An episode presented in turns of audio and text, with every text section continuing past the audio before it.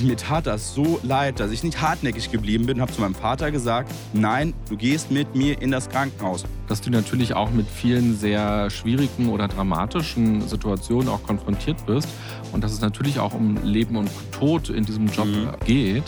Man kann nichts verkehrt machen, wenn man mit der Reanimation anfängt, wenn der Patient keine oder keine normale Atmung hat. Wie gelingt es dir, sozusagen 100% Energie abzurufen in so einer Stresssituation? Die Leute, wenn sie einen Schlaganfall haben, die merken nicht, dass es denen komisch geht. Ganz schön krank, Leute. Der True Life Podcast der DAK Gesundheit. Im Interview mit Menschen, die ihre bewegenden Geschichten aus dem wahren Leben weitergeben.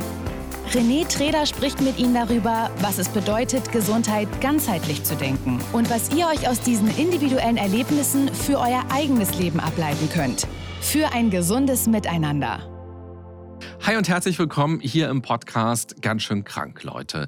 Stell dir einen riesigen Raum vor, wo ganz viele Telefone gleichzeitig klingeln. So ungefähr kann man sich das in Deutschland vorstellen, denn jeden Tag klingeln gleichzeitig ganz viele Telefone, nämlich wenn Menschen die 112 angerufen haben. Natürlich klingeln die nicht alle in einem Raum, sondern quer durch Deutschland verteilt, aber es klingeln sehr viele Telefone jeden Tag. Um das mal zu verdeutlichen, wenn wir uns mal nur Berlin anschauen, da sind im letzten Jahr über 700.000 Notrufe eingegangen. Eine ganze Menge. Auf den Tag runtergerechnet sind es also im Schnitt so 2000 pro Tag. Und jeder Anruf braucht im Schnitt 23 Sekunden bis jemand rangeht. Also relativ schnell hat man jemanden am Hörer. Aber was sagt man dann und was passiert dann eigentlich und vor allem, was kann man machen in der Wartezeit, bis die Einsatzkräfte dann bei einem sind? Darüber wollen wir heute sprechen und zu Gast ist der Rettungssanitäter Marcel Wilhelm. Hey, danke, dass ich da sein darf. Ja, herzlich willkommen. Wir sind ja auf dich aufmerksam geworden, weil du auch in Social Media ganz aktiv mhm. bist und von deiner Arbeit dort erzählst und bei TikTok und bei Instagram berichtest, mhm. wie das so ist, im Alltag zu sein als Rettungssanitäter. Und du spielst auch noch in einer Serie mit, wo auch der genau. Krankenhausalltag dargestellt wird. Mhm. Auch da hast du so eine Rolle als Rettungssanitäter und berichtest quasi darüber, wie das Leben eben ist. Mhm. Wann hast du denn zum ersten Mal in deinem Leben gedacht, ich will gerne Rettungssanitäter werden? Also, wenn ich ehrlich bin, ich bin eigentlich schon seitdem ich so ein kleiner Pimpfer irgendwie so im Blaulichtmilieu reingewachsen. Bin seitdem ich 12, 13 bin, so in der Jugendgruppe tätig gewesen und habe dann so, so diesen klassischen Weg eigentlich gegangen. War dann irgendwann 16, 17, dann wurde ich selbst zum Gruppenleiter der Jugendgruppe. Dann war ich 18, dann war ich in der Bereitschaft. Das sind quasi die Sanitäter, die bei Fußballspielen zum Beispiel überall rumstehen. Habe auch meine Weiterbildung gemacht zum Ersthilfeausbilder. Habe dann mit 18 schon recht früh halt Ersthilfekurse geleitet, was ein sehr komisches Gefühl war, so der Jüngste im Raum zu sein, obwohl man der Ausbilder ist. Aber ich bin ja schon seitdem ich ganz klein bin, da groß geworden, deswegen wusste ich, was ich bei den Leuten sagen muss. Und irgendwann so, so nach zwei, drei Jahren dachte ich mir, ich möchte nicht nur die Leute unterrichten, sondern ich möchte auch wirklich noch aktiv noch mehr bei Einsätzen dabei sein. Habe dann quasi die Qualifikation zum Rettungssanitäter gemacht und bin seitdem mittlerweile drei, vier Jahren so aktiv in der Blaulichtrettung tätig. Mhm. Jetzt bist du 26. Genau, richtig. Das heißt, du hast schon einige Jahre eben auch Berufserfahrung und ja. ganz viele verschiedenste Stationen durchgemacht. Mhm. Jetzt hast du ja quasi drei Jobs. Das eine ist Rettungssanitäter sein, das mhm. andere ist Influencer sein und das dritte ist Darsteller in so einer Serie zu sein. Mhm. Und früher im Fernsehen, als ich ein kleines Kind war, da gab es so eine Sendung irgendwie Berufe raten mhm. und da mussten die Gäste eine Typ typische Handbewegung machen oder ein typisches Geräusch machen für ihren Beruf. Okay. Und jetzt kannst du gleich mal, das ist dann gleich deine Kamera, kannst du gleich mal für alle, die bei YouTube sich diesen Podcast anhören, kurzer Hinweis, mhm. dass man sich den Podcast auch angucken kann, nämlich. Kannst du mal ein kurzes Geräusch machen oder eine Mimik machen zu diesen einzelnen Berufen? Was ist so typisch als Influencer? Was ist typisch als Rettungssanitäter? Und was ist typisch in deinem Beruf als Darsteller? Und sag nicht, welchen Job du gerade zeigst, sondern mach es uns ein bisschen schwer, mach alle drei hintereinander und ich versuche dann mal zu raten, stellvertretend für alle, die gerade zuschauen, mhm. welchen Beruf du uns gerade dargestellt hast. Okay, darf ich auch einen Satz sagen oder einfach nur Mimik und Gestik? Nur Mimik, Gestik, ein Geräusch geht noch. Mhm. Was war das wohl? Okay. Ja, prima. Also das erste war der Influencer. Wer jetzt gedacht? Das zweite war der Rettungssanitäter und das dritte war dann äh, der Fernsehmensch. würde ich genau sagen. Relativ schwierig, sage ich mal, mit Geräuschen machen. Ich hätte vielleicht noch beim Sanitäter sein, so den Reanimationstakt vielleicht mhm. irgendwie machen können, wie eben gerade. Aber sehr gute Frage, was für Geräusche, sage ich mal, irgendwie Schauspieler, Darsteller oder Influencer machen. Und man, man, sieht ja an diesen Handlungen, es sind schon sehr verschiedene mhm. Berufe, mhm. verschiedene Aufgaben, die da auch verbunden sind. Was würdest du denn sagen, ist trotzdem das verbindende Element, das Gemeinsame bei diesen drei verschiedenen Jobs bei dir? Also definitiv, dass ich eine super krasse Erfüllung in allen Jobs sehe, dass die Jobs mich einfach komplett widerspiegeln und ich einfach richtig viel Spaß dabei habe. Ich habe da eine richtige Erfüllung. Also für mich ist es egal welcher dieser drei Berufe, das ist für mich kein Job, sondern einfach mein Hobby, was Gott sei Dank bezahlt wird und ich einfach halt meine Leidenschaft ausüben kann. Mhm. Und was ist die große Leidenschaft für dich dahinter? Anderen Menschen zu helfen, andere Menschen zu erreichen und ihnen beizubringen, wie man anderen helfen kann. Andere vielleicht in der schlechten Zeit irgendwie zum Lachen bringen, zum Ermuntern oder vielleicht auch bei gewissen kritischen Themen einfach mal zum Nachdenken zum Beispiel erregen. Mhm. Ja. Und was hat bei dir das Nachdenken in besonderer Weise ausgelöst durch die vielen Jahre Arbeiten? Also was hast du da für Themen oder für Gedanken plötzlich? Das Leben viel mehr wertschätzen und niemals im Streit auseinandergehen. Egal wie sehr ich mich, keine Ahnung, mit meiner Freundin, Ex-Freundin, Familienmitglieder, Schwester, Bruder, wie auch immer gestritten habe. Mein letzter Satz war immer, pass auf dich auf, ich hab dich lieb, schreib mir bitte, wenn du zu Hause bist. Weil ich einfach durch die Einsätze so oft mitbekommen habe, dass so viele Leben manchmal schlagartig vorbei sein können. Und keiner von uns wacht morgens auf und weiß, dass es vielleicht die letzten Stunden seines Lebens sind. Und deswegen probiere ich die eigentlich immer so gut wie möglich zu verbringen und niemals im Bösen auseinanderzugehen oder dass mein letzter Satz, den ich mit einem Menschen habe, immer irgendwas Positives ist. Das heißt, da haben wir ja schon so einen kleinen Einblick, wie so dein Berufsalltag abläuft, mhm. dass du natürlich auch mit vielen sehr schwierigen oder dramatischen Situationen auch konfrontiert bist und dass es natürlich auch um Leben und Tod in diesem Job mhm. geht und du kommst dann zu einer Familie nach Hause und reanimierst jemanden. Das war ja auch gerade die Geste, mhm. die du gezeigt hast, als du diesen Beruf dargestellt hast. Wie gehst du denn ganz persönlich als Marcel, als Privatperson um, der in so einer Wohnung steht und plötzlich jemandem auch vielleicht nicht helfen konnte? Klar, du hast deine Ausrüstung an und bist eigentlich gerade nicht die Privatperson, sondern du bist derjenige, der einen Auftrag hat, der einen Beruf, einen Job gerade macht. Aber am Ende unter, diesem, unter dieser Jacke mhm. bist ja auch du als Mensch. Also ich glaube, man muss auf jeden Fall mal eine Zeit lang so ein bisschen da gearbeitet haben um festzustellen, kann man diesen Job ausüben oder nicht. Also man muss, glaube ich, schon so ein bisschen dafür geschaffen sein. Einfach mal ein Praktikum machen oder einfach mal irgendwo reinschnuppern und dann merkt man relativ schnell, ob man das machen kann oder nicht machen kann. Wenn ich in so eine krasse Notfallsituation komme, probiere ich logischerweise professionell zu sein, keine Anspannung haben, keinen äh, Druck oder irgendwie Nervosität, sondern ich probiere einfach halt das Gelernte mit meinem Kollegen umzusetzen. Und ich probiere logischerweise auch ähm, sehr respektvoll in der Situation umzugehen, weil nicht immer schafft man es, einen Menschen zurückzuholen, den man reanimieren muss. Hat auch immer sehr, sehr viel mit dem Ersthelfer zu tun, was für Vorarbeiter sozusagen leistet. Und ja, ich hatte jetzt zum Beispiel vor kurzem einen, einen Post gemacht ähm, bei mir auf Instagram, wo ich eine Geschichte vom Rettungsdienst erzählt habe, wo es halt leider passiert ist, dass wir einen Patienten 80 Jahre circa nicht zurückholen konnten. Und seine Familienmitglieder kamen durch Zufall zeitgleich in diese Wohnung rein, weil anscheinend die Ehefrau halt per WhatsApp den Leuten geschrieben hat oder angerufen hat. Und nach einer Stunde mit Notarzt und Kollegen mussten wir leider den Tod feststellen, aber wir haben es leider nicht geschafft, diesen Menschen zurückzuholen. Kam durch Zufall auf einmal ein zweiter Sohn äh, in diese Wohnung rein und der hat auf einmal angefangen zu weinen, hat sich bei seinem Vater entschuldigt, warum er halt so ein schlechter Sohn war, dass er sich jahrelang nicht wirklich gemeldet hat, immer alles nach hinten verschoben hat. Und diese Sache hat mich viel mehr mitgenommen als die Sache, dass ich jetzt ein Menschenleben nicht zurückgeholt habe, weil ich sage immer so als mein kleines Mantra, wenn es selbst drei Sanitäter und ein Notarzt leider nicht schaffen, dieses Menschenleben zurückzuholen, dann ist das vielleicht leider Gottes einfach so. Aber ich fand es total krass, dass der Sohn eigentlich immer alles nach hinten verschoben hat, was er bei seinem Vater machen wollte. Sei sich irgendwie für irgendwas entschuldigen oder irgendwie öfters Telefonate machen, irgendwie besuchen oder sowas. Und dass er in dem Moment realisiert hat, dadurch, dass es nach hinten verschoben hat, kann er es jetzt leider gar nicht mehr ausüben. Das, war, das sind so Sachen, die mich viel eher nach einem Einsatz beschäftigen oder die ich auch viel eher probiere, so meiner Community mitzugeben, so als Gedankenanstoß. Nein, verschieb's nicht nach hinten. Ruf jetzt deinen Vater an. Ruf jetzt deine Großmutter an. Nein, du bist nicht zu müde für die Familienfeier. Du gehst jetzt hin und machst mit der Tante Erna irgendwie Kaffee und Kuchen. Keine Ahnung. Ja. Ja, wir denken immer, wir wären 130 Ja. gefühlt und haben noch so viel vor uns. Darum ja wahrscheinlich auch für dich äh, dieser Change, dass du sagst, nicht im Streit auseinandergehen Genau. und irgendwie nett miteinander umgehen. Das ist ja Mhm. quasi auch der Hashtag hier, gesundes Miteinander bei Mhm. uns.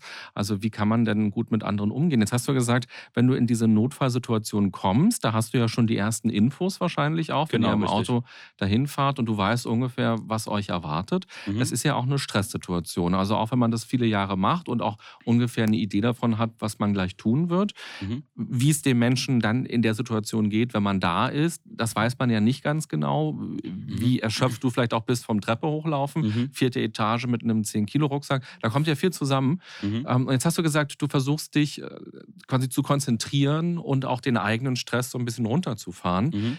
Wie gelingt es dir, sozusagen 100% Energie abzurufen in so einer Stresssituation? Also allein, wenn man irgendwie auf den Melder guckt und sieht gerade, keine Ahnung, Reanimation oder schwerer Verkehrsunfall mit so und so viel kmh auf der Autobahn, hat man logischerweise auch, wenn man den Beruf schon sehr lange ausübt, erstmal super viel Adrenalin im Körper. Allein deswegen ist man schon, würde ich sagen, super wach, super motiviert, könnte Bäume ausreißen. Und Sanitäter möchten zwar nicht, dass es den Menschen schlecht geht, aber Sanitäter möchten, dass sie das Wissen, was sie haben, auch wirklich benutzen können. Wir werden ganz, ganz oft für Einsätze angerufen, wo man eigentlich gefühlt wirklich nur ein Taxi mit Blaulicht auf dem Dach ist. Wir fahren logischerweise in der Situation nicht mit Blaulicht, aber dass man einfach nur einen Patienten von A nach B fährt und in so Situationen, wo man wirklich weiß, es geht um Menschenleben, dann ist man zu 100% einsatzbereit und legt dann einfach los. Ich probiere logischerweise auf der Fahrt zum Einsatzort hin, mir schon mal Gedanken zu machen, okay, wie gut kenne ich meinen Kollegen? Fahren wir schon öfters zusammen? Sind die ersten Einsätze, die wir zusammen haben? Wie arbeitet er? Wie arbeite ich? Wie können wir gucken, dass wir gemeinsam gut funktionieren? Ich gucke, was uns die Leitstelle für Informationen mitgegeben hat. Machen Ersthelfer gerade schon eine Laienreanimation? Machen sie keine Laienreanimation? Wie haben die Ersthelfer sich formuliert? Ist es irgendwie in einem Hinterhof? Das sind alles so Gedanken, die probiert man während dieser Blaulichtfahrt so automatisch durchzugehen, zu beantworten. Man redet auch mit dem Kollegen logischerweise so ein kleines bisschen wie bereite ich gleich das vor, das vor, ich mache das und das. Man probiert schon so ein bisschen Arbeitsmanagement auf jeden Fall zu haben, bevor man in diese Situation reinkommt. Und diese Fahrt, die du gerade beschrieben hast, da passiert ja dann doch eine ganze Menge. Es ist Mhm. nicht einfach nur ein Transport von A nach B, sondern viele Besprechungen, viele Gedanken, sich darauf einstimmen. Wie lange dauert diese Fahrt so im Schnitt? Also im Regelfall, das kann man leider nie genau sagen, auch wo man in Deutschland gerade sitzt, sagt man eigentlich ungefähr zehn Minuten. Manchmal kann es auch sein, dass wir durch Zufall zum Glück schon in einer Minute oder zwei Minuten da sind, wenn der Unfallort direkt um die Ecke ist und wir gerade in der Nähe waren, abrufbar äh, waren. Wenn jetzt aber viele Rettungswagen in Einsätzen feststecken, die leider kein wirklicher Notfall ist, kann es sein, dass ein Rettungswagen von weiter weg alarmiert werden muss. Und da kann es auch sein, dass man leider diese Hilfsfrist von Regelfall acht bis zehn Minuten nicht einhalten kann. Dann braucht man leider manchmal ein bisschen länger. Mhm.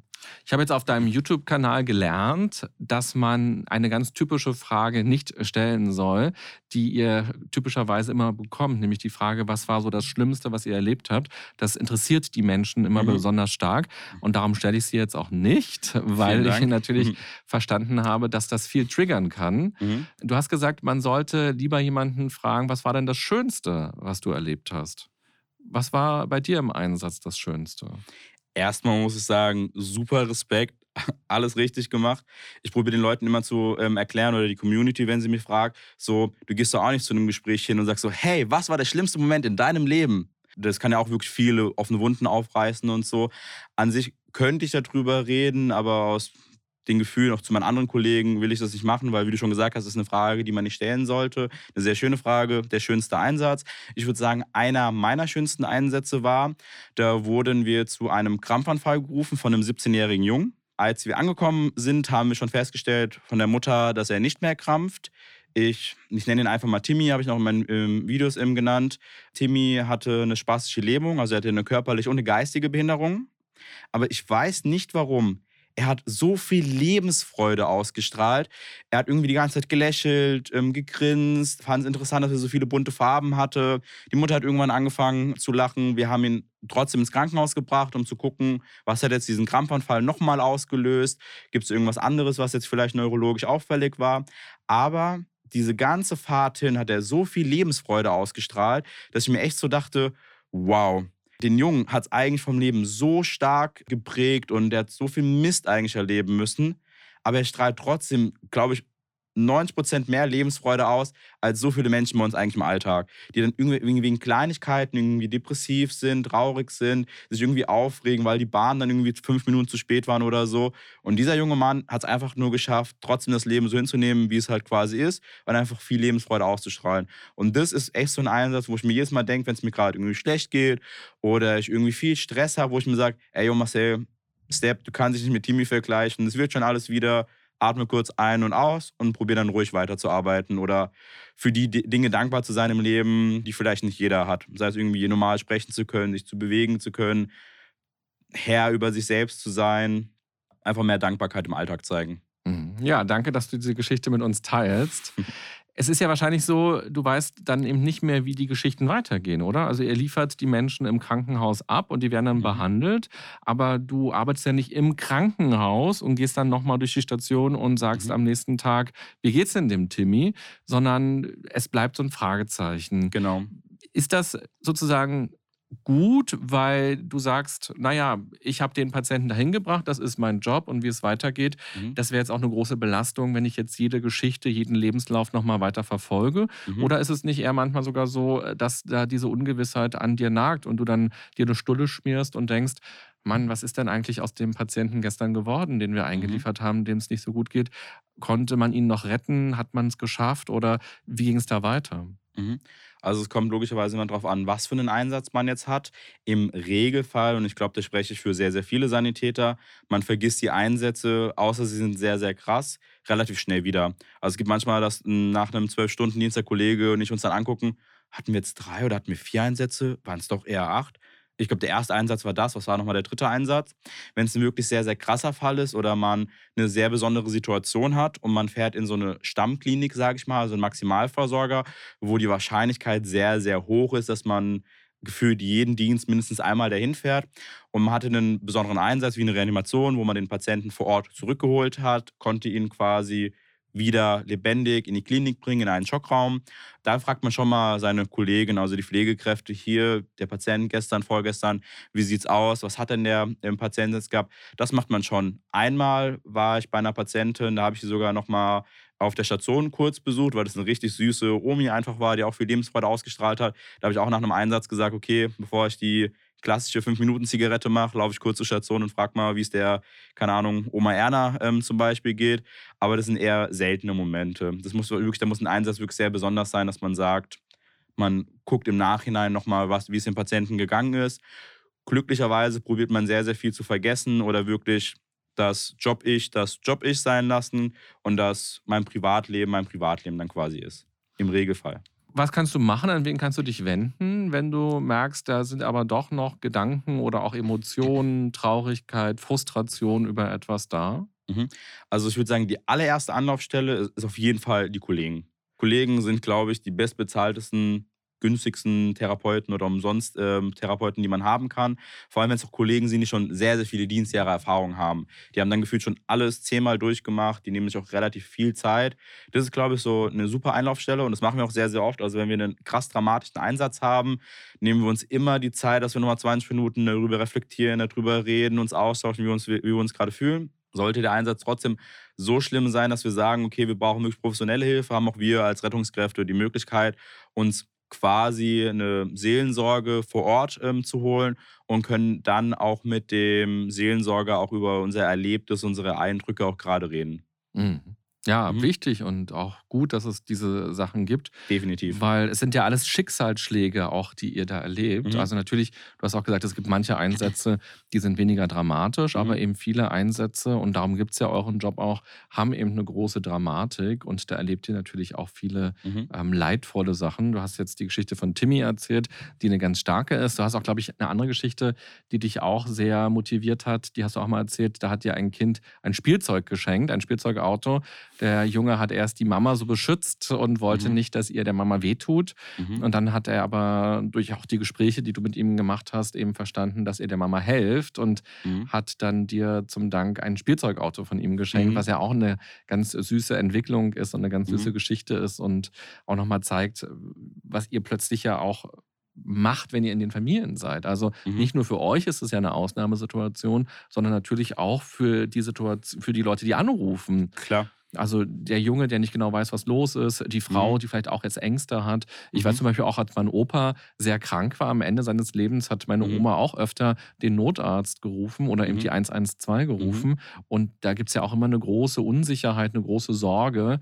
Ähm, was passiert da jetzt gleich? War ich schnell genug ähm, oder war Mhm. es vielleicht unnötig, jetzt anzurufen? Das ist ja auch immer diese Idee, die viele Menschen haben. Darf ich jetzt anrufen? Darf ich Mhm. nicht anrufen? Und es gibt interessanterweise eine ähm, Umfrage in Deutschland, habe ich in der Ärztezeitung entdeckt. Mhm. Und da kam raus ein Artikel aus dem letzten Jahr. Nur die Hälfte der Menschen weiß, wann sie eigentlich die 112 wählen sollen oder wählen dürfen. Mhm. Was kannst du uns da sagen? Also wann ist ein guter Zeitpunkt? Wann habe ich das Recht dazu? Oder ähm, wann sollte ich die 112 wählen?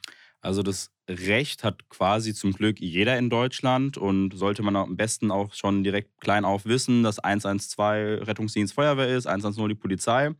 Es ist immer eine sehr, sehr schwierige Situation, weil ich würde jetzt einen Notfall, sage ich, anders beurteilen als eine hysterische Mutter, die ihr zweijähriges Kind hat oder ihr zweimonatiges Kind.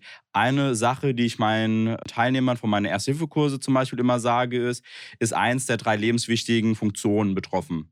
Vielleicht mal so eine Gegenfrage, was würdest du sagen, was sind denn vielleicht so lebenswichtige Funktionen von uns oder von Menschen? Atmen fällt Sehr mir gut. da natürlich Atmung ein. ist eine wichtige ähm, Sache, ja. Dann denke ich Herzschlag. genau, der Kreislauf, Ja. Herzschlag, Kreislauf, sehr gut. Und das dritte.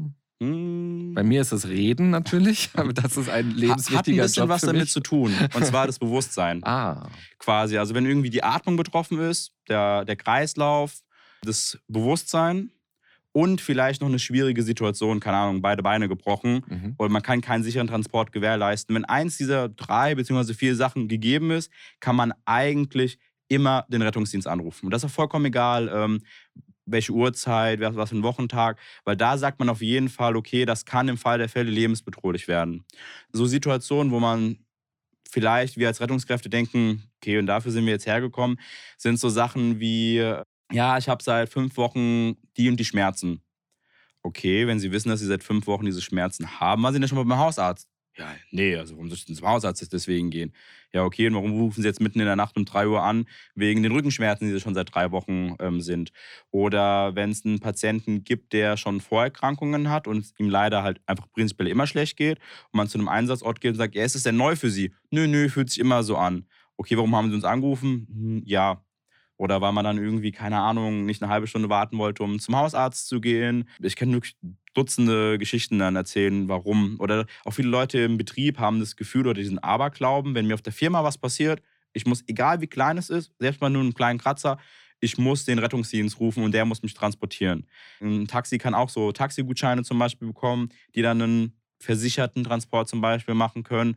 Also wirklich, ich glaube, von acht Einsätzen, die ich habe am Tag, würde ich sagen, fünfmal war ich ein Taxi mit Blaulicht und dreimal war es ein, yo, ich habe mein Sanitätersein ausgelebt, ich konnte einem Menschen in der Notfallsituation wirklich helfen und vielleicht sogar jemandes Leben retten. okay. Also, wenn das Bewusstsein weg ist, wenn ich quasi umkippe, Genau. wenn ich nicht mehr richtig atme oder oder, Atemstörung habe. wenn genau. das Herz irgendwie aussetzt. Genau, oder irgendwie Kreislauf, Kreislauf, genau. generell, wenn Okay. man merkt, schwarz vor Augen, schwindlig, kaltschweißig, irgendwie die Brust schmerzt, also Sachen. Und nun gibt es ja Situationen, da ist man mit jemandem zusammen im Raum und man selber, stelle ich mir vor, spürt plötzlich, oh Gott, hier hat es jetzt gerade irgendwie wehgetan. Mhm. Und die andere Person sagt, was? Dann lass uns den Notarzt rufen. Und ich sage, oh nein, wie unangenehm, äh, da kommt gleich extra für mich ein Auto und mhm. dann gucken die Nachbarn und ich habe doch noch was vor heute und jetzt muss ich ins Krankenhaus. Das wird schon gleich wieder weggehen. Ich lege mich mal eine Stunde ins Bett mhm. und dann ist alles wieder gut. Also so stelle ich mir das vor, weil es ja eine große Hürde auch für viele Menschen mhm. Ist. Oder vielleicht stelle ich mir sogar ein bisschen bei mir selbst so vor, dass ich mhm. sage, ich will nicht so viel Aufwand, da soll jetzt nicht für mich jemand kommen. Da wäre wahrscheinlich schon wichtig, dass die andere Person sagt, ist mir jetzt egal, dass dir das unangenehm ja, ist. Hartnäckig bleiben. Ich rufe jetzt einfach den Notarzt, auch wenn du ja. das nicht willst. 100 Prozent, definitiv. Das sind genau die Leute, die wirklich eigentlich unsere Hilfe brauchen, die dann sagen, ja, nee, ich will keinem zu Last ähm, fallen. Und die Leute, die halt wissen, okay, ist günstiger als ein Taxi, ich rufe die 112, die nutzen es leider zu sehr aus, dieses System. Auf jeden Fall hartnäckig bleiben. Wie gesagt, wenn eins dieser drei Sachen Atmung, Kreislauf, Bewusstsein, man kann keinen sicheren Transport gewährleisten, sofort 112 anrufen und auch wirklich hartnäckig bleiben. Eine private Geschichte ähm, von mir, und da bin ich bis heute nicht perfekt stolz drauf, dass ich die so umgesetzt habe oder hätte anders machen können, war, ich war in einem Einsatz und meine Schwester hat mich in einem Einsatz angerufen. Und ich wusste, wenn meine Schwester mich anruft, dann ist das was Besonderes. War gerade im Fahrzeug, hatte ganz kurz Zeit, zwei, drei Materialien ähm, zu holen, war auch zum Glück kein akuter Notfall, wo ich gerade war. Ich habe meine Schwester angerufen. Meine Schwester, boah, ich, ich, ich glaube, ich glaub, der Papa hat einen Schlaganfall. Der hat, so, der hat so komisch geredet, der Mund hat irgendwie ein bisschen gehangen, der hat der hat nicht richtig geantwortet, der konnte die Arme nicht richtig heben. Was sollen wir jetzt machen? Was sollen wir machen? Ich bin im Einsatz, aber ruf die 112, ruf die 112, ganz wichtig, ich muss auflegen. Dann, wir haben den Einsatz abgeklappert, bin direkt nach draußen, habe meine Schwester angerufen. Ähm, ja, dem Papa ging es jetzt auf jeden Fall wieder besser, der hat schlafen gelegt. Wieder hat schlafen gelegt. Der muss unbedingt in die Klinik. Hm, ja, wir haben auch gesagt, aber der, der will nicht. Der, der bleibt auf jeden Fall heute zu Hause. Einfach dickköpfig. Kann man sagen, was man will. Dann ich am nächsten Tag, ich hatte einen Nachtdienst, bin direkt morgens um 7 Uhr, nachdem ich Schichtende hatte, direkt zu meinem Vater und zu meiner Schwester, die noch bei meinen Eltern gewohnt hat zu dem Zeitpunkt, hingefahren, habe meinen Vater untersucht. Es gibt so ein gewisses Schemata, was man machen kann, um zu gucken, ist ein Schlaganfall oder nicht. Zu dem Zeitpunkt war alles in Ordnung, aber ich wollte trotzdem in dem Moment mit meinem Vater ähm, in die Klinik fahren, um es einfach abchecken zu lassen ja, nee, nee, nee, ich will nicht, nein, nein, nein, muss nicht, muss nicht, nein. Ich bin zwar Sanitäter gewesen zu dem Zeitpunkt und und und, aber ich war trotzdem auch die Rolle des Sohns hatte mhm. ich gerade. Und wenn der Papa sagt, nein, ich mache das nicht, und habe ich mich irgendwann belabern lassen. Und dann hat er mir versprochen, dass er am nächsten Tag zum Arzt geht. Ich durch Zufall in den Urlaub gegangen, war eine Woche in Urlaub. Ähm, Im Urlaub kriege ich einen Anruf von meiner Schwester, dass mein Vater leider den zweiten Schlaganfall hatte. Und ja, dass er jetzt so leichte bleibende Schäden hatte, die er immer noch zum Beispiel hatte. Und mir tat das so leid, dass ich nicht hartnäckig geblieben bin, habe zu meinem Vater gesagt, nein, ist mir egal, was du jetzt sagst, du gehst mit mir in das Krankenhaus. Punkt. Die Leute, wenn sie einen Schlaganfall haben, der kann auch manchmal nur ein paar Sekunden sein oder vielleicht eine halbe Minute, die merken nicht, dass es denen komisch geht. Die merken nicht, dass sie eine, eine verschwommene Sprache haben. Die merken nicht, dass sie die Arme nicht richtig heben können oder dass sie einfach Kauderwelsch zum Beispiel reden. Da braucht es dann irgendwie Kinder, die dann wirklich sagen oder auch Angehörige, ist mir jetzt scheißegal. Ich rufe dir 112, Punkt. Egal, was du gerade machst. Und wenn dann ein Sanitäter, ein Notarzt sagt, okay, ich würde sie wirklich in die Klinik mitbringen, wir müssen sie irgendwie neurologisch abklären, und der dann immer noch sagt, nee, ich mach das nicht, okay, dann bist du selbst dran schuld, wenn irgendwas passiert. Aber dann hat es eine ganz andere Aussagekraft, wenn dir ein Arzt sagt, sie können vielleicht einen bleibenden Schaden haben, als wenn der eigene Sohn sagt oder Angehörige, tun sie das mal. Ich kann wirklich jedem raten, seid bei sowas penetrant und ruft lieber einmal mehr an als einmal zu wenig. Das ist eine Situation, da würde kein Sanitäter, kein Notarzt der Welt sagen, warum bin ich jetzt mitten in der Nacht dahin gefahren. Ich würde jedes Mal eher dankbar sein, dass es zum Glück doch kein Notfall dann war oder dass die Person mit uns in die Klinik gefahren ist und hat sich halt abchecken lassen. Ja, danke für dieses starke Statement. Man hat auch gemerkt, deine Emotionen gerade. Ja, das, die, die Geschichte triggert mich immer noch. Also da bin ich immer so, ich bin einfach enttäuscht von mir, dass der Sanitäter in dem Moment nicht stärker war als die Rolle des Sohns in dem Moment. Mhm. Ja. ja. Nicht belabern lassen, hast du gesagt. Ja. Das so als ähm, als Statement nach draußen, als Botschaft nach draußen. Ja, vielen Dank. Auch als du gerade von deinem Vater erzählt hast, hatte ich auch so ein bisschen das Gefühl, dass deine Augen so ein bisschen ähm, wässriger werden, dass es schon auch eine ganz starke emotionale Geschichte bei dir ist, ähm, wo, ja, wo wirklich bei dir was getriggert wird. Ja, das, das ist so auch eine der Geschichten, warum ich gesagt habe, ich möchte auch diesen Social-Media-Weg quasi gehen. Man, man lernt als Sanitäter oder generell im Leben, finde ich, so viele Situationen und ich habe mal eine Zeit lang Lehramt studiert gehabt. Also ich habe so ein bisschen so die Rolle, ich möchte den Leuten was beibringen, ich möchte den Leuten meine Geschichte erzählen und im besten Fall die irgendwie inspirieren, jemand anderen zu helfen oder vielleicht Sachen anders im Leben zu machen. Und das ist, wie gesagt, so eine der Geschichten, die mich, glaube ich, immer noch so krass geprägt hat. Einfach aus dem Grund, mein Vater lebt, ich kann mit ihm reden, ich kann mit ihm telefonieren und sowas, aber man merkt einfach, dass er im Alltag eingeschränkt ist und dass diesen zweiten quasi Schlaganfall, den er bekommen hat, eine Woche später oder der stärker war, dass der dafür gesorgt hat, dass er Einschränkungen im Leben gehabt hätte. Und ich wette, wäre ich am Telefon penetrant gewesen oder zu Not meinen Chef angerufen hätte, der gesagt, so hier, sorry, mein Vater hat einen Schlaganfall, ich muss hier aus dem Dienst gerade rausgehen, hätte ich den noch mitten in der Nacht in die Notaufnahme geschleppt. Und wenn nochmal irgendwas passieren sollte, ich würde es genauso machen. Und da ist mir das egal. Lieber bin ich drei Stunden in der Notaufnahme und lasse mir dann von einem Arzt sagen, alles unauffällig, Ihrem Vater geht's gut, als wären Sie mal eine Woche früher gekommen. Mhm. Ja.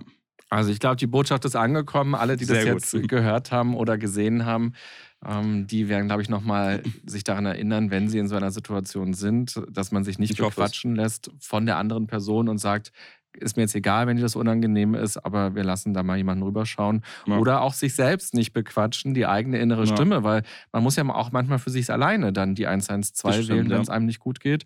Und dass man nicht diesen inneren Dialog macht und sagt, naja, sei mal stark, sei mal tapfer, das mhm. wirst du schon durchstehen, stehen, nimm mal eine Aspirin, morgen geht es dir wieder gut, sondern ja. dass man was tut dafür. Und das kann ja auch im Urlaub sein. Und da habe ich jetzt auch etwas gelernt, was ich gar nicht wusste, dass egal, wo ich gerade in Europa bin, ich kann mhm. überall überall die 112 wählen. Genau. Weil, wenn wir so im Ausland sind, die Taxinummer ist anders, die Vorwahl ist anders, mhm. wenn wir irgendwo anrufen. Und eigentlich dachte ich, müsste man immer, bevor man irgendwo nach Italien oder Frankreich fährt, erstmal gucken, wie ist denn da die Notrufnummer. Mhm. Wenn wir ähm, Serien aus den USA sehen, dann ist da immer die 911 mhm. zu sehen. Das heißt, da habe ich mir schon mal abgespeichert, okay, es ist eine andere Nummer, wenn man mal irgendwo ist. Aber ich wusste nicht, dass es in Europa die 112 ist und dass man da auch auf Deutsch dann tatsächlich sprechen kann.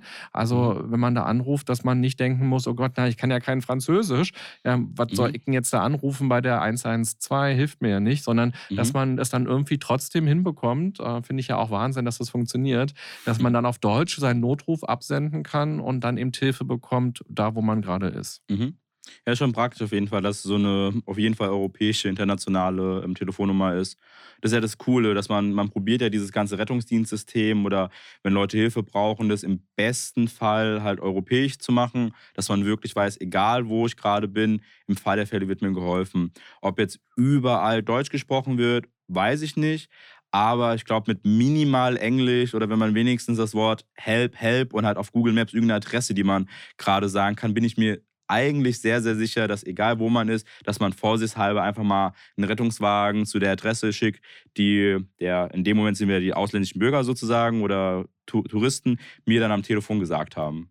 Ja, also den Artikel, ja. den ich gelesen hatte, da stand tatsächlich, man könnte dann eben auch auf Deutsch sprechen und das würde Ey, irgendwie cool. funktionieren. Ja, kann sein. Also ich, ich, reise relativ oft. Ich verspreche dir auf jeden Fall, ich probiere das einfach mal so das nächste Mal. Sag den Kollegen dann relativ schnell, dass es kein Notfall ist, dass es ein soziales Experiment ist und gib dir gerne ein Feedback. Aber wenn es genauso ist, ist das sehr, sehr cool und sehr wichtig. Ja, wäre auch eine schöne Story oder ein schönes Video ja. bei TikTok und Instagram. Kann ich mal ausprobieren. Wenn ich da jetzt anrufe bei der 112, was brauche ich für Infos? Was muss ich parat haben? Zum Beispiel auch der Ort. Und das ist ja vielleicht auch mhm. gar nicht so leicht. Wenn ich in meiner Wohnung bin, dann weiß ich schon, wie die Straße mhm. ist. Aber selbst das kann ja sein im Notfall, dass ich völlig überfordert bin oder auf der Straße, in der U-Bahn, wenn ich mhm. jemanden sehe, der da gerade umkippt und ich weiß jetzt nicht, oh Gott, wie heißt die Station, wie heißt die Straße mhm. oder eben im Urlaub. Also was muss ich alles wissen und wie kann ich mich am besten da ausdrücken? Also, wenn man die 112 anruft, ist immer so die wichtigste Frage und die allererste, wo ist denn der Einsatz oder wo ist der Unfallort? Das ist erstmal so das, so das, das Erste, sage ich mal. Und dann gibt es mittlerweile, finde ich, super viele Varianten, wo man der Leitstelle mitteilen kann, wo man gerade ist. Sei es irgendwie, ich habe es eben gerade erwähnt, man guckt irgendwie in sein Handy, in Karten, in Google Maps oder sowas. Ist ja mittlerweile gefühlt auf Meter genau.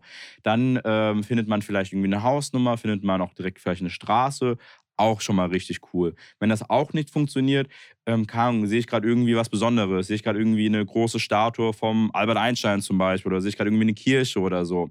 Im Regelfall oder eigentlich immer die Leute, die auf der Leitstelle sind, wohnen auch in dieser Region oder kennen sich mittlerweile sehr, sehr gut aus. Das heißt, sie kann auch so besondere Sehenswürdigkeiten zum Beispiel sehen. Die aller, aller, aller äußerste Not ist logischerweise, dass man guckt, dass man das Handy irgendwie orten ähm, lässt und sowas. Aber ich habe sehr viele Leitstellendisponenten als ähm, Freunde und dass dieser Schritt mit Handyortung stattfinden muss, ist zum Glück sehr, sehr selten, weil man eigentlich immer irgendwie mitkriegt, äh, wie man den Leuten oder wie man der Leitstelle sagen kann, wo es gerade passiert ist. Dann gibt es noch so ein paar weitere Sachen, wo die Leitstelle eigentlich recht happy ist, so an Informationen zum Beispiel gelangen. Da gab es so früher so ein Erste-Hilfe-Kurse, so eine kleine E-Sitzbrücke, sage ich mal, so die, die fünf W-Fragen, die man an der Leitstelle sagen muss. Hättest du so eine Idee, was diese fünf Ws vielleicht sein könnten? Also wo sicherlich. Sehr gut, das gut haben aufgepasst. wir schon mal besprochen jetzt. Dann sicherlich wer. Also äh, es ist äh, der Sohn, die Tochter, die Oma, der Mhm. Nachbar. Ist, ist eine Freundlichkeitsgeste, aber zum Glück nicht so wichtig. Okay. Mhm. Dann würde ich auf jeden Fall sagen, was ist los? Genau, was genau ist passiert. Mhm. Ja. Ähm, wie geht's der Person vielleicht? Mhm, ist eine gute Sache. Wir haben bei uns da, ähm, welche Art von Verletzung hat die Person? Reden Ja. wir über einen Kratzer? Reden wir über eine Blutung, einen Verkehrsunfall? Mhm. Dann noch eine weitere Sache ist zum Beispiel, wie viele? Ah.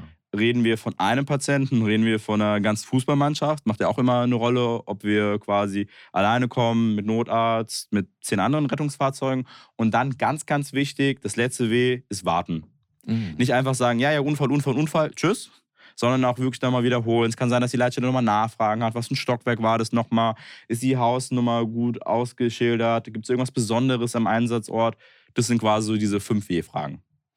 Und warten muss man dann ja auch, wenn der Einsatzwagen unterwegs ist. Und Mhm. dann ist man ja Ersthelfer. Genau. Was kann man denn da tun? Weil da gibt es natürlich auch die große Sorge, ich mache jetzt was kaputt. Also ich, ich mache die Situation schlimmer. Mhm. Oder wenn ich jetzt zu viele Fragen noch am Telefon stelle, dann dauert es umso länger, bis der Wagen hier ist. Mhm. Ähm, also was kann ich vor Ort tun? Das hat natürlich viel damit zu tun, was ist die Situation, äh, gar keine Frage. Aber was sind gute Sachen als Ersthelfer direkt zu machen? Also das aller, aller, allerwichtigste ist, so diesen Satz, man kann nichts falsch machen. Der einzige Fehler, den man machen kann, ist gar nichts zu tun. So dass so die innere Angst, uh, ich habe Angst, was kaputt zu machen, ich mache lieber gar nichts, was manchmal sehr viele sehr gerne sagen, ist wirklich komplett falsch.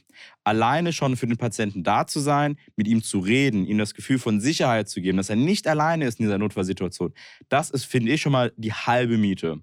Wenn man die drauf hat und sagt so, hm, ich bin noch ein bisschen fitter, ich kann noch ein bisschen mehr machen, dann kommt es logischerweise immer darauf an, halt adäquat Erste Hilfe zu leisten. Sprich, ungefähr gucken, was für ein Krankheitsbild hat denn gerade der Patient, ist was mit der Atmung, ist was mit dem Bewusstsein, ist was mit dem Herzen und dementsprechend im besten Fall noch ein bisschen Informationen vom letzten Erste-Hilfe-Kurs im Kopf haben und das dann aus, ähm, ausüben. Wenn man irgendwie mehrere Ersthelfer zum Beispiel ist, guckt man, dass einer immer beim Patienten bleibt, für einfach dieses Betreuen, Ersthilfemaßnahmen, Körper, äh, Körperlagerung und so weiter und so fort. Und im zweiten besten Fall, sage ich mal, dass die zweite Person nach unten geht und uns auf der Straße abfängt. Man muss nicht irgendwie panisch winken oder mit Neonstreifen irgendwas machen, aber wenn die Person sieht, dass wir kommen, ein kurzes Handzeichen, ein kurzes Winken, irgendwas, dass wir wissen, diese Person bringt uns jetzt am schnellsten zu unserem Patienten. Mhm. Jetzt haben ja alle mal, die einen Führerschein gemacht haben, Mhm. so einen Erste-Hilfe-Kurs dabei gehabt. Der kann ja teilweise schon fünf, zehn oder auch 50 Jahre zurückliegen. Mhm. Und du hast vorhin eben diese Bewegung hier gemacht, diese Beatmungsgeste gemacht, als du Mhm. den Beruf dargestellt hast. Da gibt es, glaube ich, schon eine große Hemmung, oder? Da einfach jemanden da in den Mhm. Brustkorb zu drücken. Da muss man ja auch relativ viel Gewicht ausüben, Mhm. um da was zu machen. Ist die Gefahr, du hast gesagt, man kann nichts kaputt machen, man kann nichts falsch machen.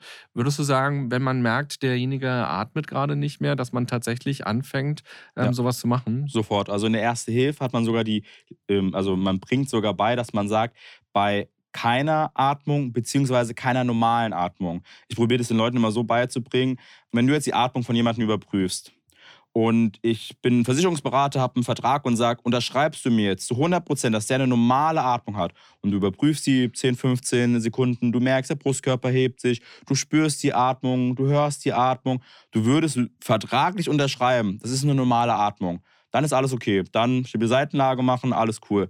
Wenn du das aber nicht bestätigen würdest, weil du ein komisches Gefühl hast, der, du hast gar nichts gehört oder kaum, nur ein komisches Rascheln, wie auch immer, dann sofort mit der Reanimation anfangen. Und man kann da in Anführungszeichen nichts schlimmer machen. Lieber kommt der Patient irgendwann mal zu sich und hat vielleicht einfach mal, sag ich mal, Brustschmerzen und liegt vielleicht irgendwie vier Wochen im Krankenhaus, als dass wir gar nichts gemacht haben, wir es nicht geschafft haben, ihn zurückzuholen und dann darf dann der Ersthelfer den Patienten auf der Beerdigung zum Beispiel besuchen. Man kann nichts verkehrt machen, wenn man mit der Reanimation anfängt, wenn der Patient keine oder keine normale Atmung hat. Lieber sofort anfangen zu drücken, als irgendeine Angst haben im Kopf, dass man was falsch macht. Logischerweise hört man auch irgendwie was knacken, wenn man ähm, anfängt. Und ich verspreche, das ist ein sehr, sehr komisches und ekliges Gefühl. Auch bei mir kommen immer die Nackenhaare noch hoch, wenn ich es in dem Moment höre. Aber man muss im Kopf haben, ich mache nichts falsch gerade. Der größte Fehler wäre, jetzt einfach aufzuhören. Mhm. Dann erklären es doch noch einmal alle für alle, wo der Führerschein schon so lange her ist oder wo es eben noch nie auch einen Erste-Hilfe-Kurs vielleicht gab. Mhm. Also wo setze ich die Hände wie an und in was für einem Rhythmus? Da gibt es ja, glaube ich, einen Song, den man sich vorstellen kann. Mhm. Äh, drückt man. Okay, also an sich so das ganze Schemata, ich probiere es ganz schnell zu sagen, ist erstmal Person ansprechen, ob sie überhaupt bei Bewusstsein ist. Okay, Patient ist nicht bei Bewusstsein, ich habe ihn angefasst, hallo, hören Sie mich, verstehen Sie mich? Dann würde ich gucken, dass ich direkt irgendwie jemanden delegiere, ruf mal die 112 jetzt an. Danach überprüfe ich einmal die Atmung. Kurz den Mund aufmachen, gucken, ob er irgendwie einen Gegenstand irgendwie im Mund hat. Nicht, dass da irgendwas ist, was vielleicht irgendwie in die Lunge reingehen kann, wenn ich den Kopf überstrecke. Dann einmal Kopf überstrecken, sprich Kopf in den Nacken vom Patienten, mit meinem Ohr relativ nah an Mund- und Nasenraum vom Patienten gehen und auf den Brustkörper schauen. Dann so circa diese 5 bis 15 Sekunden, sage ich mal, auf den Brustkörper schauen, gucken, spüre ich die Atmung, höre ich die Atmung, sehe ich die Atmung. Nicht vorhanden, nicht normal vorhanden. Dann die Reanimation. Wo drücke ich genau? Man hat so verschiedene Eselsbrücken. Eine Sache, die ich recht gut finde, ist, dass man guckt, dass man zwischen den beiden Brustwarzen einmal draufdrückt, was relativ mittig, sage ich mal, vom Körper ist. Man kann aber auch, wenn man möchte, zum Beispiel, es gibt so eine Zwei-Finger-Variante, kannst du mal gerne bei dir ausprobieren. Wenn du deinen Bauch langsam so hoch gehst, mhm. merkst du ja irgendwann mal hier so einen Bogen. Mhm. Genau, wenn du diesen Bogen erreicht hast, guckst du, dass du zwei Finger da drauf hältst. Mhm. Und dann der Punkt über dem zweiten Finger ist der Punkt, wo die Mitte von deinem Handballen drauf zeigt. Bei dir würde ich ungefähr genauso jetzt drücken. Mhm. Das wäre zum Beispiel auch eine Variante. Oder man stellt sich irgendwie so eine Linie vor mit der Nase, die runtergeht und den Brustwarzen und da, wo die beiden Linien sich kreuzen, da drückt man dann auch zum Beispiel. Arme durchstrecken mit Handballen und dann let's go. Und in welchem Rhythmus? Also im besten Fall sagt man, dass es ungefähr so eine 100er Frequenz sein soll bis 120. Das ist ungefähr so der Rahmen. Pro Sekunde 100. In der Minute. Wenn ich in der Minute durchdrücken würde, wären das 100 Drücker. Mhm. Und lieber 100 kräftige als 120 schwache. Es gibt zum Beispiel so ein paar Songs wie High Rate to Hates, Stay Alive. Die haben ungefähr diesen 100er Beat und daran kann man sich halten. Mhm. Also 100 ja. Mal pro Minute drücken. Relativ schnell, ja. Genau, also schon ein guter Tag. So drück, drück, drück, drück, drück. Der größte Faktor, warum Leute das manchmal nicht machen, ist, weil sie Angst haben, den Patienten äh, Mund-zu-Mund-Beatmung. Man sagt ja eigentlich, man, muss, man sollte drücken und beatmen. Das wäre, wenn ich den Beruf des Lehrers zum Beispiel ausgeübt hätte, die 1 plus 15 Punkte Variante, definitiv. Ähm, wenn man das aber nicht trauen würde und sagst du, nee, ich will nicht diesen Mund-zu-Mund-Kontakt, vor allem auch in Zeiten von Corona, boah, ich weiß es nicht, was soll ich machen, dann lieber nur drücken. Dann lieber durchdrücken, bis wir kommen. Lieber, wie gesagt, 100 statt 120 Drücker. Lieber auch schön kräftige als ähm, zu schwache. Wenn man sagt, man möchte diese 15-Punkte-Variante oder das ist jetzt die eigene Mutter, das eigene Kind, man weiß, da kann nichts mit Ansteckung sein, whatever, dann wäre das Beste so ein Verhältnis 30 mal drücken, zweimal beatmen. 30 mal drücken, zweimal beatmen, damit man schaut, dass der Körper auch immer wieder wenigstens ein bisschen Sauerstoff kommt. Das wäre so die 1 plus mit Sternchen-Variante. Mhm. Und die Beatmung, erklär auch kurz, wie das funktioniert. Gerne. Also an sich kann man sich aussuchen, ob man eine Mund-zu-Mund-Beatmung macht oder eine Mund-zu-Nase. Ist an sich erstmal egal.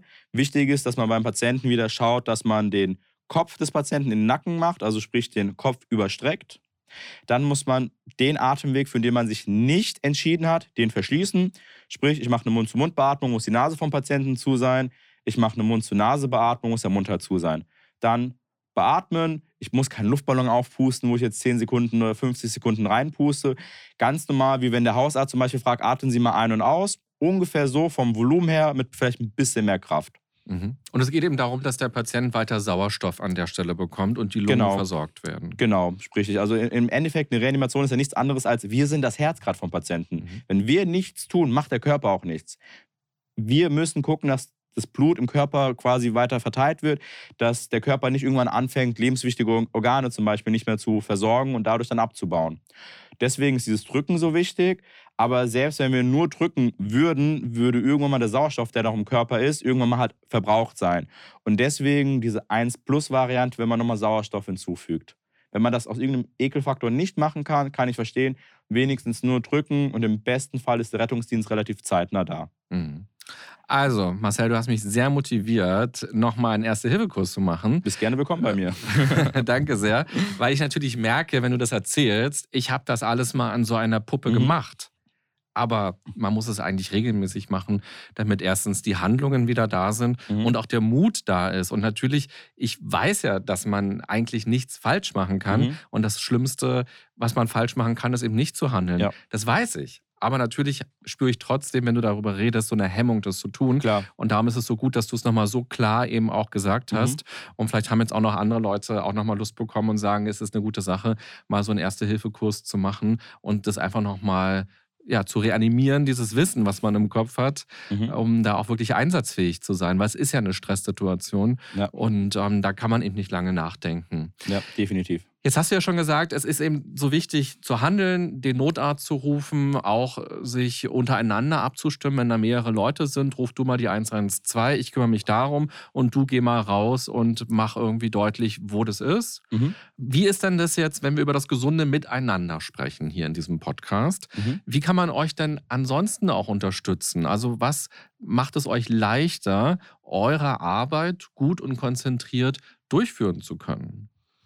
Ich würde auf jeden Fall sagen, einfach ein bisschen mehr Verständnis dafür, dass wir nicht einen Kilometer weiter weg vom Unfallort entfernt parken können, weil wir ein sehr großes Fahrzeug haben, sondern auch dieses, okay, dann bin ich halt mal vielleicht für eine halbe Stunde zugeparkt, okay, vielleicht muss ich mal rückwärts fahren. Ich habe die, hab die krassesten Sachen erlebt, dass Leute an die Fensterscheibe geklopft haben, dass als wir einen neuen Kollegen hatten, der leider den Schlüssel im Fahrzeug vergessen hat, dass irgendein Passant einfach das Fahrzeug weggefahren hat und ist irgendwo, keine Ahnung, in eine andere Seitengasse gefahren, damit der Passant mit seinem Fahrzeug durchfahren konnte. Einfach ein bisschen mehr das Gefühl dafür haben, dass wir in der Gesellschaft da sind und dass, wenn wir mal irgendwie was blockieren, eine Straße, eine Einfahrt, wie auch immer, dass wir das nicht einfach so machen, weil wir gerade Spaß haben oder weil wir uns gerade was zu essen holen, sondern weil im schlimmsten Fall wir gerade vielleicht um das Leben von jemandem bangen und das kann genauso vielleicht auch ein Angehöriger von diesem Passanten sein, der sich gerade aufregt, warum wir die Straße zum Beispiel zumachen.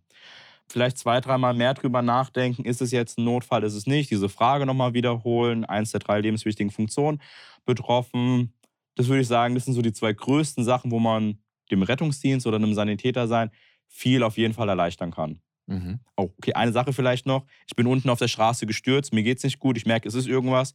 Bitte nicht in den Altbau im achten Stock nochmal probieren, die Treppen sich hochzuschleifen, damit wir dann eine halbe Stunde später ihn irgendwie wieder runterbekommen dürfen. Wenn irgendwo ein Unfall passiert ist, im besten Fall am Unfallort bleiben, direkt die 112 anrufen und nicht nochmal großartig gucken, dass man sich irgendwo noch weiterhin wohin schleppt oder transportiert. Mhm. Also Verständnis für eure Arbeit, Verständnis, ja. dass ihr auch schnell durch müsst durch die mhm. Straßen mhm. und auch an unmöglichen Stellen parkt. Aber so ist es jetzt mhm. eben gerade mal und ähm, das dann eben höher gewichten, mhm. als da Randale machen und euch mhm. das Leben noch schwer machen. Eine Sache ist mir gerade noch aufgefallen und da würde, glaube ich, zwei Kollegen sich sehr drüber freuen, wenn ich das ähm, sage. Das ist einmal ein Kollege Louis und einmal der Chris. Ähm, unser Melder kann ja jederzeit angehen. Wirklich jederzeit. Klar, wir haben nicht immer halt einen Einsatz, aber ich bin gerade am Rewe an der Kasse, habe seit acht Stunden nichts gegessen vom zwölf Stunden Dienst. Ich möchte mir unbedingt gerade was zu essen kaufen. Sehe zehn Leute vor mir. Ich habe es geschafft. Neun Kunden haben bezahlt. Ein Kunde ist noch vor mir. In dem Moment geht mein Melder an. Verkehrsunfall. Herzinfarkt, Schlaganfall. Da kann ich logischerweise nicht warten und kann sagen, ey, kann ich das einfach so mitnehmen oder ich muss das Essen irgendwo hinlegen und muss direkt zu meinem Fahrzeug gehen wenn man irgendwo einen Sanitäter an der Kasse gerade sieht, sei es Bäcker, Rewe, wie auch immer, das wäre so lieb und so nice, wenn die Leute dann sagen, auch wenn es gerne fünf, sechs Leute vor der Schlange sind, ah, wissen Sie was, ob ich jetzt fünf Minuten früher zu Hause bin oder später, macht keinen Unterschied, kommen Sie gerne vor. Ich kann versprechen, es gab schon so viele Momente, wo ich in einem Zwölf-Stunden-Dienst gar nichts gegessen habe, weil ich vielleicht durch die Überstunden oder schlechten Schlafrhythmus und sowas mir am Tag vorher nichts zu essen machen konnte vorher und ich den ganzen Dienst nichts essen konnte, weil ich von einem Einsatz zum anderen gegangen bin und mindestens zwei, drei Mal in der Kasse, kurz bevor ich bezahlt habe, mit einem Einsatz wegalarmiert wurde und mein Essen liegen lassen musste und musste halt zum Einsatzort fahren. Das wäre, glaube ich, so eine Sache, die vielen Sanitätern echt helfen würde in komplett Deutschland. Grüße gehen raus an Luis und Chris und an alle anderen. Und das ist ja auch ein total schöner, niedrigschwelliger Tipp oder eine niedrigschwellige Hilfe, mhm. weil natürlich ähm, kann es easy sein, dass jemand hinter uns steht, wo wir ganz klar an den Klamotten und am Rucksack erkennen, okay, das ist irgendwie ein Sanitäter. Mhm. Und dann, ja, dann stehe ich halt eine Minute länger an der Kasse, ja. aber was soll's? Und damit kann man euch helfen. Super gut. Auf jeden Fall. Das ist ein ganz kleiner Tipp und hilft uns wirklich sehr, sehr stark. Ich kann es nicht häufiger betonen. Dann lass uns noch mal ein bisschen genauer auf das Berufsfeld schauen, weil bestimmt mhm. gucken jetzt auch einige zu oder hören einige zu und sagen, ach, das ist ja total spannend und vielleicht ist mhm. das auch etwas, was sie gerne machen wollen.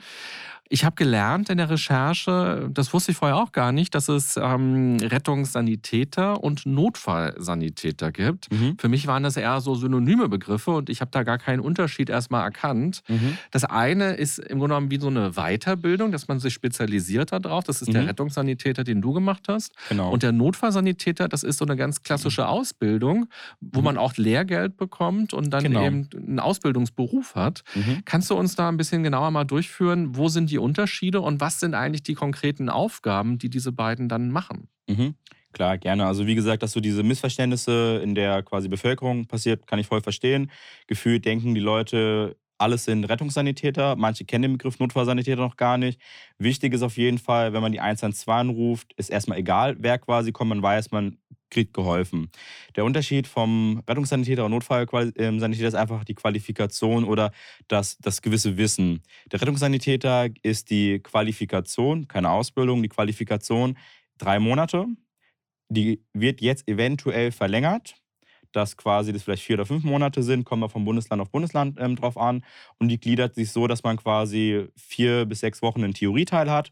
Dann wird man wirklich mit Notfallmedizin zu bombardiert, dass man die ganzen Notfallschemata zum Beispiel kennenlernt. Dann ist man vier Wochen in der Notaufnahme und auf der Intensivstation in der Klinik zum Beispiel. Und danach ist man nochmal vier Wochen auf der Rettungswache, fährt da quasi als Dritter schon Einsätze mit. Nachdem man das alles erledigt hat, macht man die Prüfung und wenn man dann das bestanden hat, ist man quasi der Rettungssanitäter. Der Rettungssanitäter im Einsatz hat quasi erstmal die Aufgabe, das Fahrzeug sicher von A nach B zu transportieren. Also er ist quasi erstmal für die ganzen Fahrten zuständig. Aber er ist logischerweise dafür zuständig, dass er im Einsatzort dem Notfallsanitäter einfach gut, also laut Papier, einfach assistieren kann, dass er quasi so eine Hilfstätigkeit ausübt. Im Ernstfall ist es so, dass manche Rettungssanitäter, weil sie vielleicht im Beruf zehn Jahre lang schon ausgeübt haben, in gewissen Notfallbildern, zum Beispiel Kindernotfälle, so gut sind, dass sie im Einsatz das Sagen haben und dass der Notfallsanitäter ihnen assistiert. Im Regelfall ist aber eigentlich so, dass der Rettungssanitäter den Notfallsanitäter assistiert. Die Ausbildung des Notfallsanitäters gibt es auch mittlerweile gar nicht so lange in Deutschland. Die gibt es erst seit fünf Jahren. Das ist früher der Rettungsassistent. Beide Berufe, also Rettungsassistent und Rettungssanitäter, waren leider keine offizielle Ausbildung. Das heißt, du hast zwar jahrelang einen Beruf ausgeübt, hast was auf dem Konto, Geld bekommen, hast aber nirgendwo einen Abschluss. Deswegen hat man gesagt, dass man den Notfallsanitäter macht, der mittlerweile, wie du schon gesagt hast, ein Ausbildungsberuf ist, wo man auch Geld dafür bekommt. Und da gliedert sich die Ausbildung so, dass der Notfallsanitäter drei Jahre die Ausbildung macht und diesen Wechsel, den ich gerade gesagt habe, zwischen einem Monat Theorie, einem Monat Klinik, einem Monat Rettungswachenpraktikum, das muss der Notfallsanitäter drei Jahre lang machen quasi immer wieder einen Monat da, einen Monat da, einen Monat da, hat auch gewisse Stationen, die er in der Klinik äh, erfüllen muss, auch gewisse Aufgaben mit intubiert und alles drum und dran. Und wenn er das diese drei Jahre quasi geschafft hat, kam auf seine Stunden. Das sind, glaube ich, insgesamt 6.000, 7.000 Stunden, die er in den drei Jahren erfüllen muss. Wird er zu einer Prüfung zugelassen und wenn er diese dann besteht, ist er dann der Notfallsanitäter und hat dann quasi auf dem Rettungswagen das letzte Wort, das Sagen. Die Person, die die Verantwortung halt tragen muss. Mhm. Mhm. Und was gibt es dann für Grundvoraussetzungen, um Rettungssanitäter zu werden? Also um Notfallsanitäter zu werden, wahrscheinlich ja eben ein Schulabschluss, wie bei jeder anderen Ausbildung. Mhm. Und wahrscheinlich gibt es irgendwann auch mal so ein Alterslimit. Also man kann vermutlich nicht mit 50 sagen, ich will gern jetzt die Ausbildung zum Notfallsanitäter machen. Mhm. Wie ist es aber beim Rettungssanitäter? Wenn es ja auch eine Ausbildung oder eine Weiterbildung, eine Spezifikation ist, die man sich selber mhm. holt, gibt es da irgendwelche anderen Voraussetzungen, die man mitbringen muss? Also ich würde sagen, wenn man so auf diesen schulischen Weg geht, äh, muss man beim Rettungssanitäter mindestens einen Hauptschulabschluss haben. Und dann eine Sache, die viel, viel wichtiger ist, also für alle Leute, die sich vielleicht bewerben möchten, ist, dass der Arbeitgeber die soziale Kompetenz von dem Bewerber mitbekommt. Weiß er, auf was er sich einlässt vielleicht am Feiertag arbeiten, vielleicht an Weihnachten, Nachtdienst, Tagdienst, am Wochenende, den Wechsel, die vielleicht psychische Belastung. Und wenn ein Bewerber das gut in der Bewerbung halt quasi reinschreibt, ist die Wahrscheinlichkeit relativ hoch. Und da geht es dann nicht unbedingt darum, ob man jetzt einen 1-0er, einen 1-2er oder einen 3-0er Abschluss hat, sondern eher dieses, weiß der Bewerber, auf was er sich gerade einlässt. Bei einem Notfallsanitäter, mein Wissensstand, Stand jetzt ist, dass es mindestens der Realschulabschluss sein muss damit man sich dann quasi bewirbt. Aber ansonsten der zweite und noch viel wichtiger Faktor ist dann wieder dieses, weiß der Kollege, auf was er sich einlässt und auf was nicht. Auf meinem Social-Media-Kanal kriege ich immer richtig oft die Frage, ja Marcel, was würdest du denn empfehlen? Rettungssanitäter, Notfallsanitäter, ich möchte jetzt keine Ausbildung anfangen, merke nach zwei Monaten, boah, das ist nichts für mich, ich breche die dann ab, da habe ich eine Ausbildung abgebrochen. Ich empfehle den Leuten eigentlich immer, dass sie sich entweder den Rettungssanitäter finanzieren lassen sollen. Das machen manchmal mittlerweile viele Unternehmen aus Not und Mangel vom Fachpersonal oder man finanziert sich den selbst, macht drei Monate dann den Rettungssanitäter und arbeitet dann erstmal neun Monate in diesem Beruf. Dass man einfach alles lernt, krasse Einsätze, wie bewältige ich die, was, wie macht mein Körper das mit, mitten in der Nacht nach drei Stunden Schlafen aufzustehen und muss innerhalb von einer Minute im Fahrzeug zu sein und muss dann mit einem Fahrzeug nochmal irgendwie mit Blaulicht irgendwie hin und her fahren. Und wenn man dann neun Monate, sag ich mal, diesen Beruf ausgeübt ähm, hat, dass man dann sagt, okay, ich mache jetzt den Notfallsanitäter, ich weiß auch, was mich zukommt und dann würde ich auf jeden Fall den Notfallsanitäter empfehlen, den dann als Ausbildungsberuf halt anzustreben. Mhm. Ja, super. Ein guter Tipp, um so ein bisschen reinzuschnuppern genau. in diesen Job und mal zu schauen, ob das für einen was ist. Und ich glaube auch viele, die auf einen Studienplatz warten, zum Beispiel Medizin in mhm. irgendeiner Weise, überbrücken auch gerne Zeit, um als Rettungssanitäter zu arbeiten, um quasi genau. schon mal nah dran zu sein und auch schon direkte Erfahrungen zu sammeln. Genau, definitiv. Also ich habe schon ganz viele Freunde, die es mittlerweile toi toi toi geschafft haben, Medizinstudienplatz ähm, zu bekommen, die auch neben dem Studium immer noch ein bisschen im Rettungsdienst zum Beispiel arbeiten. Und das Coole ist ja, auch früher, ich glaube mittlerweile hat man es zum Glück ein bisschen geändert mit dem äh, Medizinstudium, dass man, wenn man zum Beispiel die Ausbildung zum Notfallsanitäter gemacht hat, wurde man bei gewissen Unis wieder ein bisschen besser gerankt, dass man vielleicht auch mit einem etwas schlechteren Abi, was dann vielleicht nicht 1,0 war, sondern nur 1,8 oder 1,9 war, dass man dann vielleicht auch im Medizinstudienplatz reingekommen ist. Also wir haben wirklich sehr, sehr viele Leute, die im Rettungsdienst dann noch arbeiten oder vielleicht auch Medizin extra nur studieren, um dann Notarzt zum Beispiel zu werden. Und was sind ungefähr die Gehaltsvorstellungen, die man mitbringen kann? Das hängt natürlich auch mal vom Träger ab, wo mhm. ist man am Ende angestellt und auch welches Bundesland. Aber dass du mhm. einmal für Leute, die das gerade interessant finden, so eine grobe Spanne mal sagen kannst. Also ich probiere das jetzt so sehr breit gefächert zu machen und es stimmt wirklich. Zum Beispiel Bundesland Hessen ist das bestbezahlteste im Land für Sanitäter und leider so der Norden relativ schlecht. Ich würde sagen, das Einstiegsgehalt vom Rettungssanitäter ist deutschlandweit zwischen 2000 und 2500 Euro brutto Einstiegsgehalt. Und beim Notfallsanitäter ist es, würde ich auch deutschlandweit sagen, zwischen 2700 bis vielleicht 3200. Mhm. Genau. Okay. Ja, vielen Dank für die Einblicke. Und du hast jetzt immer wieder in den letzten Minuten gesagt, zwölf Stunden Dienste, zwölf Stunden Dienste. Im Regelfall, ja. Das ist ja in Krankenhäusern auch häufig so, dass mhm. auch ähm, Ärzte auch plötzlich zwölf Stunden Schichten haben. Mhm ich meine, wenn ich acht Stunden irgendwo arbeite, merke ich ja, puh, die Energie ist weg, ähm, mhm. die Konzentration lässt nach, ich bin müde, man kriegt irgendwann vielleicht auch schlechte Laune, wenn man dann noch die zweite, dritte, vierte Überstunde macht. Aber mhm. in eurem Job geht es dann weiter. Warum sind die Schichten so lang? Und du hast ja auch wenig Schlaf angesprochen mhm. und auch teilweise schlechtes Ernährungsverhalten, habe ich auch gelernt in deinen Videos, dass man dann schnell mal zum Döner greift und mhm. oder sich ein Fertiggericht irgendwie schnell holt und das wenig Zeit ist zum selber Kochen, ist ja ganz klar, der Tag mhm. hat 24 Stunden. Warum ist das so, warum kann man nicht acht Stunden Schichten haben? Und vor allem, wo kriegst du dann deine Energie und deine Erholung her? Mhm. Ist ein sehr, sehr gutes Thema. Also an sich gibt es im Regelfall drei verschiedene Schichtarten. Es gibt einmal den 8-Stunden-Dienst, den 12-Stunden-Dienst und den 24-Stunden-Dienst. Das ist auch wieder so von Stadt und von Träger zu Träger unterschiedlich. Ich persönlich glaube, dass der Zwölf-Stunden-Dienst so der Dienst ist, der am meisten der Bevölkerung vertreten ist, also bei den Rettungssanitätern. Wie kriege ich meine Energie raus? Es wird irgendwann mal zur Gewohnheit. Und ich glaube, dass trotzdem mehr Sanitäter gerne einen 12-Stunden-Dienst haben oder sogar einen 24-Stunden-Dienst haben als nur einen 8-Stunden-Dienst. Im Rettungsdienst ist es leider sehr, sehr oft so, dass du von 12 Stunden nicht 12 Stunden bezahlt bekommst.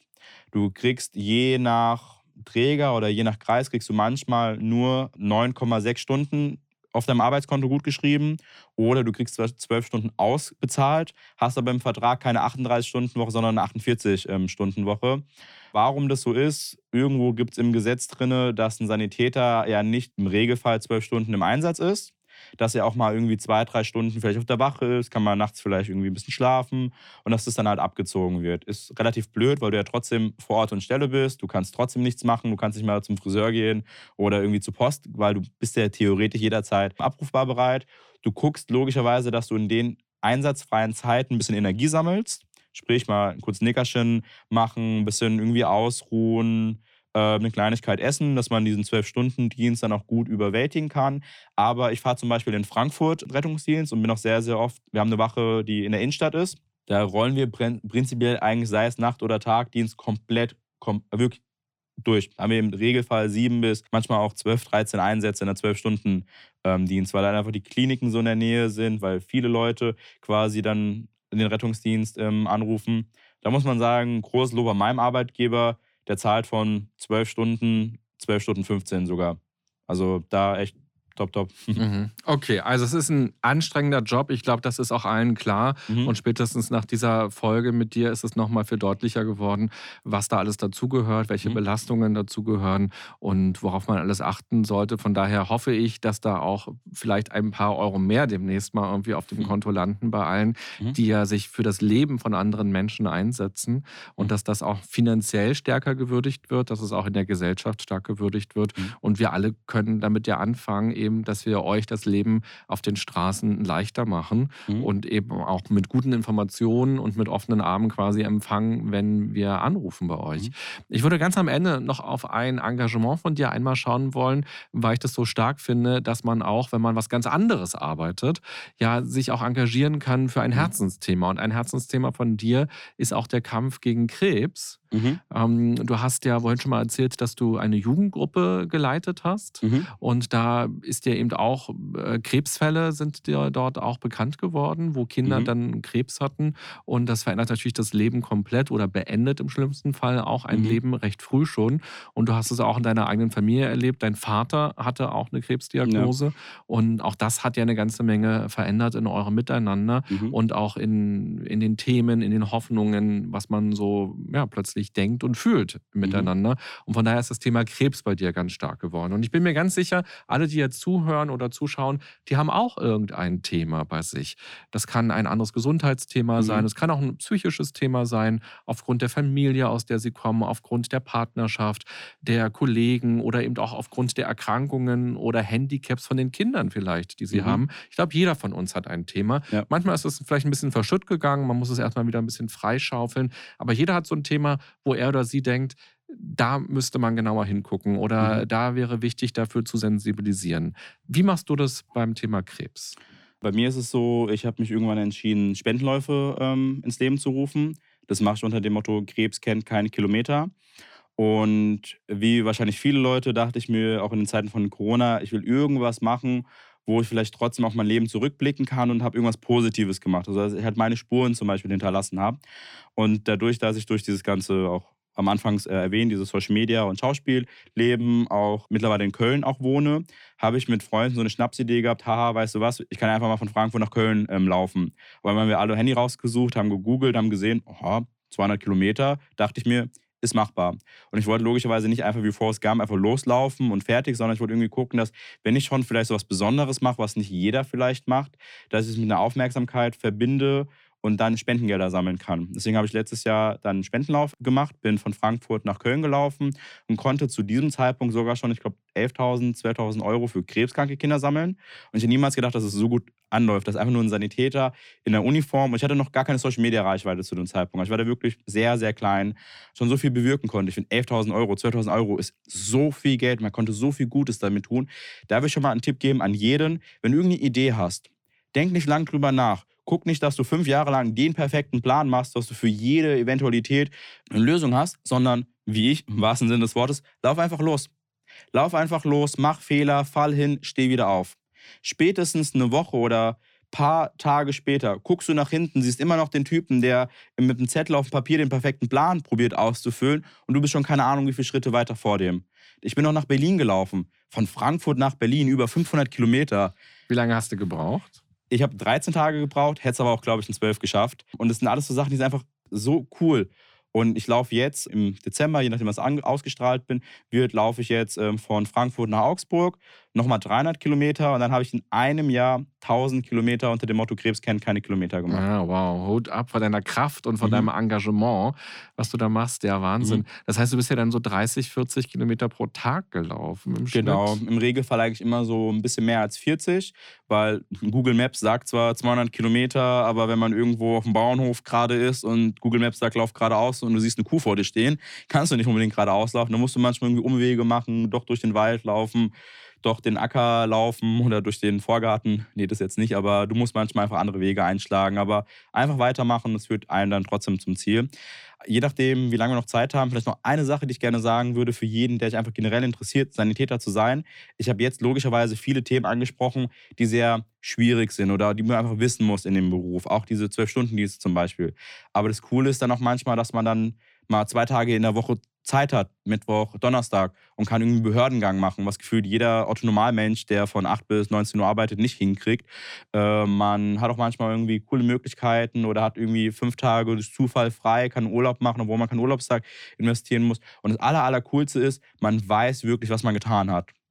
Selbst wenn man irgendwie Einsätze hat, die nicht so besonders sind, ein besonderer Einsatz, wo du wirklich jemand das Leben rettest, macht mindestens deinen Job wieder drei Monate gut und du weißt, ey, du hast was erfüllt. Ich kann wirklich den Beruf mit allen Schönheitsflecken, den er hat, definitiv jedem empfehlen. Das ist wirklich einfach, wie ich es am Anfang schon gesagt habe, kein normaler Beruf, ist einfach eine Berufung. Und ich finde es sehr, sehr schön, dass ich mit all dem, was ich mache, Social Media, Schauspiel oder auch das Rettungssanitäter sein, dass ich so viel Erfüllung halt habe. Und ich mache das nicht finanziell. Ich glaube, wenn ich mich viel mehr auf Schauspiel und Social Media konzentrieren würde, wäre mein Konto am Jahresende finanziell betrachtet viel, viel größer. Definitiv. Aber all das, was ich im Rettungsdienst mitnehme, alle Erfahrungen, die ich so sammle, das gibt mir viel, viel mehr und macht mich zu dem Menschen, der ich heute bin. Auch zu dem Menschen, der sagt, ey, weißt du was, ich mache einen Spendenlauf und laufe 500 Kilometer durch die ganze Republik. Also es ist gut rübergekommen, der Job ist belastend, er mhm. kostet Energie, aber er gibt ja auch Energie zurück. Ja. Und du hast hier mit viel Power gesessen und hast sehr viel geworben für diesen Job und für dieses gesunde und gute Miteinander. Mhm. Schön, dass du hier warst. Danke. Am Ende der Folge gibt es immer drei Halbsätze, die jeder Gast beantwortet. Mhm. Und du kannst ja mal schauen, was dir ganz spontan einfällt. Ein gesundes Miteinander bedeutet für mich, für den anderen da zu sein, mir seine Probleme anzuhören, aber ihn auch meine Probleme mitzuteilen. Und der erste Schritt dorthin wäre? Keine Angst haben, über sein Problem zu reden, dass ein psychisches Problem genauso wertvoll ist oder auch ansprechbar ist wie ein körperliches Problem und einfach keine Angst haben und reden. Und dafür sollten wir jeden Tag mindestens einmal mit einem Menschen, der uns viel bedeutet, in Kontakt treten. Sei es per Telefon in Corona-Zeit oder vielleicht ein freundliches, kurzes Gespräch. Schön, dass wir heute in Kontakt getreten sind und auch danke an alle Zuschauerinnen und Zuschauer, die ja quasi mit dir jetzt auch in Kontakt getreten mhm. sind, mit deiner Geschichte, mit deiner Power, mit deinem Engagement. Schön, dass du hier warst und so offen erzählt hast von deinem Arbeitsleben, von deiner mhm. Motivation und von den Dingen, die du erlebst und auch nochmal darüber motiviert hast, ja, vielleicht einen Erste-Hilfe-Kurs zu machen und sich nochmal genauer mit diesen Themen auseinanderzusetzen. Sehr gerne. Danke, dass ich da sein durfte. Liebe Podcasthörerin, lieber Podcasthörer, du kannst ja mal schauen, was für dich die größte Motivation hier in dieser Folge diesmal war.